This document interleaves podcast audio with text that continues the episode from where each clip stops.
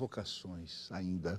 Estamos aqui cada vez mais doidos, cada vez mais recebendo e-mails divertidos e cada vez mais sendo, evidentemente, mais vistos do que os livros que teriam que ser lidos nesse país. Hoje nós temos um convidado que vocês vão gostar muito de ouvir, porque em si a sua vida é uma provocação. E vamos ver o que, é que ele fala, como é que ele mostra a sua alma para nós. Quando esse nosso convidado fez 14 anos, o rabino Henri Sobel achou que ele levava jeito para rabi. Três anos depois, ele virou comunista e ateu, abandonou a sinagoga. Tinha também a psicoterapia, largou para ser goleiro da seleção da escola. É a reencarnação de Yashin, o Aranha Negra, aquele grande goleiro russo. Falavam isso dele.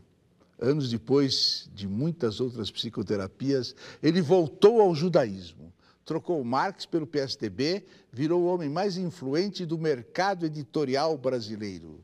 Ele é Luiz Schwartz. Luiz, Luiz Schwartz.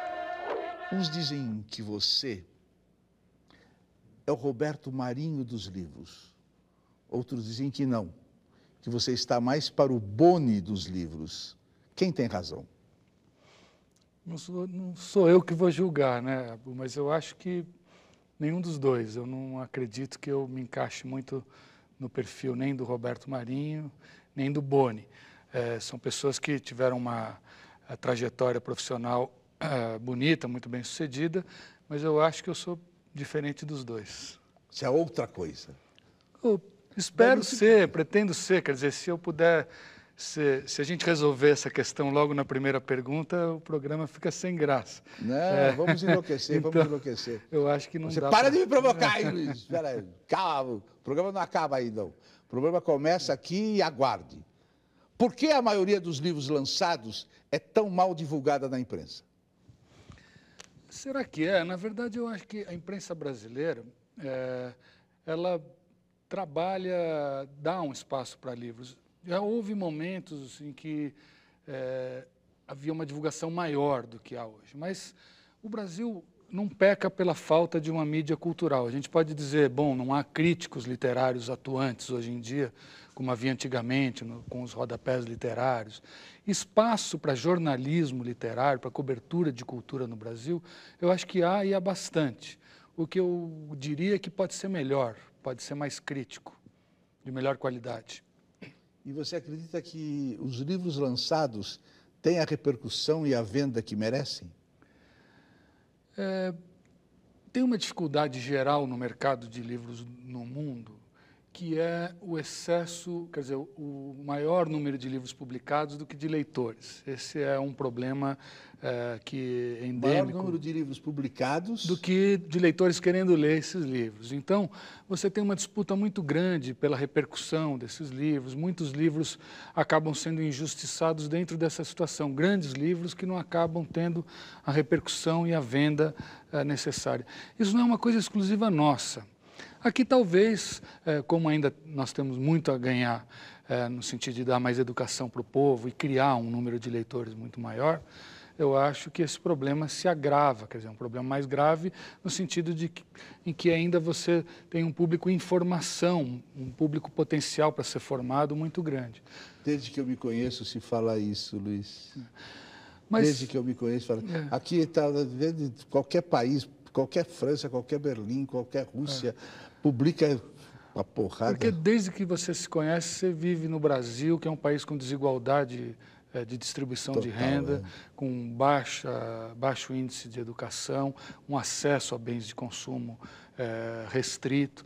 Então, isso faz parte da infelicidade da nossa história. Exatamente. Alguns autores dizem que a crítica literária dos jornais não passa de ação entre amigos. Fale sobre isso. Eu não, não concordo. Eu acho que houve uma profissionalização é, do jornalismo é, de alguma forma, é, essa profissionalização pode ter caminhado para um, um, uma linha que a gente gosta ou que a gente não gosta. Notícias menores, menos analíticas, a concorrência com a internet, com a televisão, tem uma série de questões que a gente pode discutir. No entanto, eu não acho que a gente ainda está naquela fase do compadrio é, em que o jornalismo vivia há um tempo atrás. Existem críticos, jornalistas que fazem o trabalho. O que eu reclamo, eu estou talvez me repetindo, é a falta da, do crítico de peso atuando para análise da obra, das obras novas brasileiras. Quer dizer, você não tem grandes críticos atuando no jornalismo brasileiro que façam análises menos jornalísticas.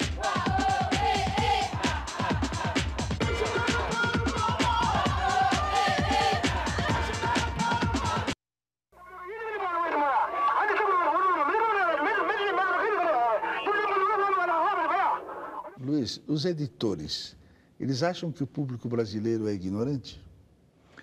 Achavam. Quando eu comecei a trabalhar é, no mercado editorial, é, coisa muito engraçada, tinha, havia editores que julgavam que não devia se mandar livros para a imprensa, porque a imprensa publicaria uma resenha e o público brasileiro era de natureza tal que lendo uma resenha ele não precisaria ler o livro. Ele, quer dizer, o editor tinha um preconceito contra o público é, leitor.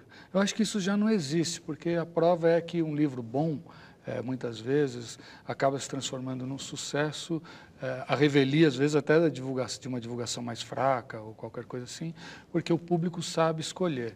Eu acho que essa realidade se impôs. Sabe escolher Paulo Coelho?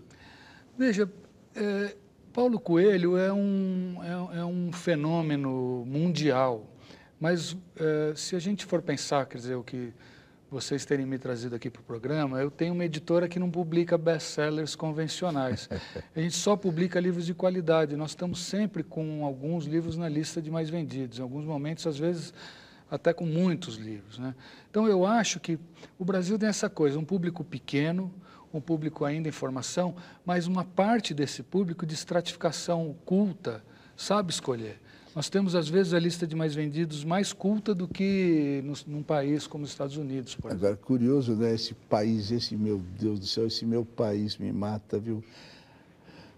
O Brasil tirou o último lugar num torneio internacional de leitura por estudantes. O que o dono de uma editora tem que dizer a respeito disso? Ah, eu tenho que lamentar sofrer. junto com você, sofrer, sofrer, né? Saímos daqui juntos reclamando e tentando. Eu tenho que tentar fazer o meu trabalho da melhor maneira possível, tornar o livro mais atraente, tornar o bom livro mais atraente. No caso no da... Brasil, Rubem Fonseca vender 70 mil livros é a glória. Nos Estados Unidos, quase um milhão vendeu o historiador da estreante Elizabeth Kostova. Eles leem melhor que nós? Olha, se você pensar, por exemplo, nos Estados Unidos, o quanto é, esse país é fechado a, a uma tradução, quanto é um país que só lê seus escritores, os escritores americanos ou anglo-saxões. Então, só por esse fato, dizer, nós estamos muito mais abertos à universalidade da literatura. Então, eu já relativizaria é, essa informação de que o americano lê melhor. Eu não, não, não tendo a concordar com isso. Mas a gente pega o metrô no, nos Estados Unidos, em Nova York, está todo mundo com um livrinho lendo, as pessoas... Sim. Uma... Aí a gente volta para a nossa questão anterior, poder aquisitivo, educação. É. São pessoas que têm Não acesso... Fala educação, hein? É. Falou educação, quando é que vai ter um projeto de educação de 30 anos nesse país? Nunca é. vai ter. Lá no Japão, quem não sabe ler vai preso. Aqui são eleitos, é foda. O livro é rebelde. Ele não obedece fórmulas. Quando você disse isso, você estava se referindo aos livros de quem? Eu estava me referindo à natureza do livro em geral. Quer dizer, se você tivesse, como qualquer produção artística, se houver uma fórmula para produção artística, ela deixa de ser arte. É, no teatro, no claro. cinema, ou qualquer coisa. Acabam as Ali, indústrias. Para que fazer então, indústria? Você... Faz só show business. E, e, isso é uma coisa interessante que ficou muito comprovada no momento em que as, as grandes corporações jornalísticas ou tentaram juntar, vamos dizer, entraram desde em Hollywood quanto na indústria editorial. Não adianta que você não consegue fabricar uma Marguerite Orsenar na Coreia e um Humberto Eco eh, na Hungria, enfim. Eh, e, e, e, havia essa tendência, um, um, sucesso querendo ser imitado e co copiado. Então, o que eu disse quando falei essa frase, eu quis dizer é que o livro é rebelde a uma fórmula que você não consegue dizer. Põe uma pitadinha de romance histórico, mais outra pitadinha assim, que vai dar certo. Com quem você lucra mais, autores brasileiros ou estrangeiros? Bem mais com autores brasileiros, ao contrário do que é, se, se fala, muitas vezes existe um populismo nacionalista, que eu acho péssimo em literatura, em arte em geral. Quer dizer, uma das qualidades da arte é ela é, é, a sua universalidade, é você poder estar lendo um livro escrito no Japão no século passado e você compartilhar das sensações que fizeram aquela, aquele escritor ou aquela escritora escreverem aquilo. E mais, então por isso se fala, ah, é muito mais fácil, o marketing já vem pronto. Não, um escritor brasileiro você consegue promover melhor, você consegue fazer com que ele seja adotável em escolas. E a descoberta de um grande escritor é o que um editor pode dar para o seu país. Quer dizer, além de ser, eu acho que o trabalho mais importante, que é divulgar um escritor brasileiro, sem dizer que ele é melhor do que o estrangeiro por ser brasileiro, que isso é uma besteira, eu acho ainda mais fácil vender o escritor brasileiro do que o escritor estrangeiro. Uma pergunta agora. Hein? Você paga um milhão de adiantamento aos autores? Nunca paguei essa, essa quantia não paga. acho que existe um pecado em fazer isso. Quer dizer, o adianta...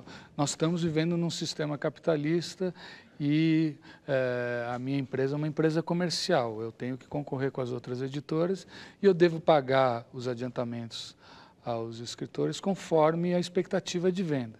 Se houver um livro com expectativa de venda que justifique um milhão, eu pagarei. Isso não Mesmo aconteceu. Mesmo que você diga que não adianta ter expectativa. É, mas no fundo você, quer dizer, você não consegue ter uma fórmula, mas a expectativa você não consegue tirar do seu você trabalho. Você lê tudo antes de editar? Hoje é impossível que eu leia todos os livros que a Companhia das Letras publica, até porque é, eu leio vários que acabam não sendo publicados. a gente se divide o trabalho lá e... É melhor e, você muitas... não ler. Não, eu gosto de ler todos os livros brasileiros, todos os livros de ficção, é, pelo menos ficção brasileira, na medida do possível. É, mas muitas vezes eu estou ocupado com um livro que tem que ser analisado, nós temos quatro, cinco Agora, editores. Você acaba de participar da Feira do Livro de Londres. Você preferiu ela à Bienal do Livro em São Paulo? Não, eu participei das duas. A reencarnação de Ashen, o Aranha Negra. Por que, é que você largou o futebol? Larguei porque eu fiquei gordo e velho, né? é, e eu era um Mas... goleiro bom, não, né, não, e aí jogar mal, quando a gente joga bem, a gente não consegue jogar mal, falta aquela humildade que você já não adquiriu com as boas exibições anteriores, né? Então, Acabam com a nossa vida, é, não né? dá. Aí você, você vê que a bola entrou, você achava que você ia é... agarrar, fica, fica uns segundos a mais caído até levantar para pegar a bola nas redes. É um livro que não vendeu nem 10 exemplares. Agora, deu numa reportagem sobre você que nem Sharon Stone lhe entusiasmou. O que, que é isso? Fundamentalismo judaico-cristão? Não, eu nunca conhecia Sharon Stone. É, se me, eu me entusiasmo com ela nas, nas telas. Se ela mas... fizer assim para você, você vai? Eu acho que eu vou cumprimentá-la, conhecê-la, uma mulher é, Tá bem, não quero mas... mais saber dessas coisas.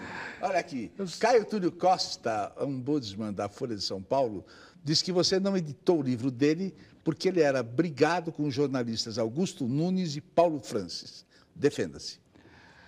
Na verdade, desde que eu comecei a Companhia das Letras, eu eh, estabeleci o seguinte, que como editor, eu não sou jornalista, não tenho um jornal, eu não preciso entrar em polêmica. Então, é, no caso de um livro que era um ataque frontal a um amigo, no caso Paulo Francis, eu não, não me lembrava desse aspecto do Augusto Nunes eu disse ao Caio Túlio, eu era muito amigo dos dois, os dois brigaram muito feio, e havia um capítulo de ataque ao Paulo Francis. Então eu disse, olha, Caio, se me trouxerem um livro de, com um capítulo inteiro te atacando, eu também não vou publicar. Isso é uma regra, eu não tenho... E você não tinha nenhum amigo que o Paulo Francis atacou? Atacou no jornal, mas não na minha editora. Quem é que você gostaria de ter editado e não editou? Ah, Guimarães Rosa, Jorge Luiz Borges, aí a lista é muito grande. A Companhia das Letras estava para se associar a videofilmes dos irmãos Moreira Salles, no que deu? Não, de certa maneira, nós não somos, uh, somos e não somos. A, a, Companhia das Letras, depois de três anos em que ela era propriedade da minha família exclusivamente, minha e do, do, de uma gráfica dos meus pais, essa parte do, dos meus familiares foi vendida a uma empresa eh, do grupo dos Moreira Salles, dos irmãos Moreira Salles. Então não é uma associação com a Videofilmes, é uma associação com Fernando, João, Walter e Pedro. Me diga uma coisa, que livro que você não escreveria nem que te implorassem? Eu não escreveria um livro preconceituoso, eu tentaria não escrever um mau livro, quer dizer... E qual livro, qual grande livro que você gostaria de ter escrito?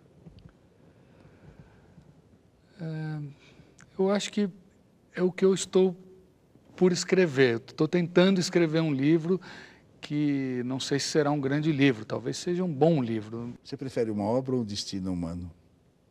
Uma obra ou um destino? Um destino humano. Os dois, né? É um destino humano carregando uma obra. Arte ou ciência exata? arte, eu não. não Ordem faço... ou caos? Caos. Qual foi a maior imprudência da sua vida? Fala, porque a gente pensa pior do que foi, hein? Maior imprudência. Puxa, mas eu sou um cara tão careta, tão prudente. Olha, pelo que eu vi aqui, é. um é. movimento de vida que nem maior, o Neref A maior imprudência foi ter permitido que achassem que eu podia ser rabino. Isso não é imprudência sua, é deles? Tá. Sua, mas eu devo ter não... feito alguma coisa para isso. Né? Tá. Você já deu vexame alguma vez? É, vexame, assim, por por ser uma pessoa esquecida às vezes, ou desligada, mas... Digo um grande vexame. Não, um vexame, vexamezão, assim. Você, você chora? Choro. Por quê? Eu sou, eu sou mole, eu choro com facilidade. Você chora diante da beleza? Não, eu me emociono, mas eu não choro. Dos livros que você edita, você lê e chora? Não, não choro, me emociono também, é, com alguns. Você entra em angústia? Muito. Como é que você sai dela? Com esporte, com remédio, com. Não é depressão que eu estou falando, angústia é Não, menos que depressão. É... Depressão é remédio mesmo. É, depressão sai com remédio, angústia. Sabe o é... que eu resolvi fazer? É. Resolvi botar depressão e angústia tudo dentro de mim, quer dizer, é. não tem problema, eu já tenho elas lá dentro, que fiquem lá e é. pronto, não sai mais e fica comigo mesmo. Você prefere aparecer ou ser? Não, eu, eu prefiro não aparecer. É mesmo? É. Low profile? É, total, se puder. Prestígio ou boa morte? Boa morte. Claro, né? É. Quem é que você gostaria de conhecer profundamente? Quem eu gostaria de conhecer profundamente? Talvez Jorge Luiz Borges, sim. Eu poderia, teria e... enorme prazer, mas ele não permitiria, né? Permitiria, sim. É. A japonesa lá deixaria. É, me diga uma coisa, quem é que você você atravessaria a rua para não ver uma determinada pessoa que vem caminhando? Tem alguma pessoa que você atravessaria a rua? Para não ver? Ah, qualquer é, tirano, ditador, é, político. Eu não, não tenho muita proximidade hoje em dia com.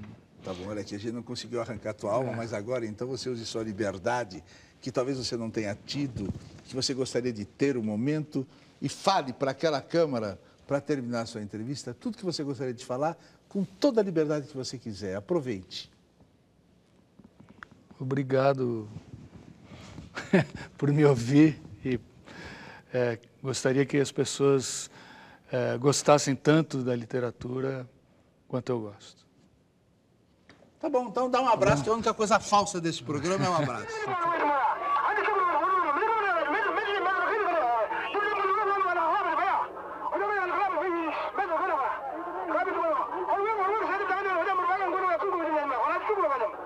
Ninguém é escritor das oito ao meio-dia e das duas às seis. Quem é poeta é poeta sempre e se vê continuadamente assaltado pela poesia. Assim como o pintor é assediado pelas cores e pelas formas, assim como o músico se sente procurado pelo estranho mundo dos sons, que é o mundo mais estranho das artes, o escritor deve pensar que tudo é argila, com que fará da miserável circunstância de nossa vida alguma coisa que possa aspirar à eternidade.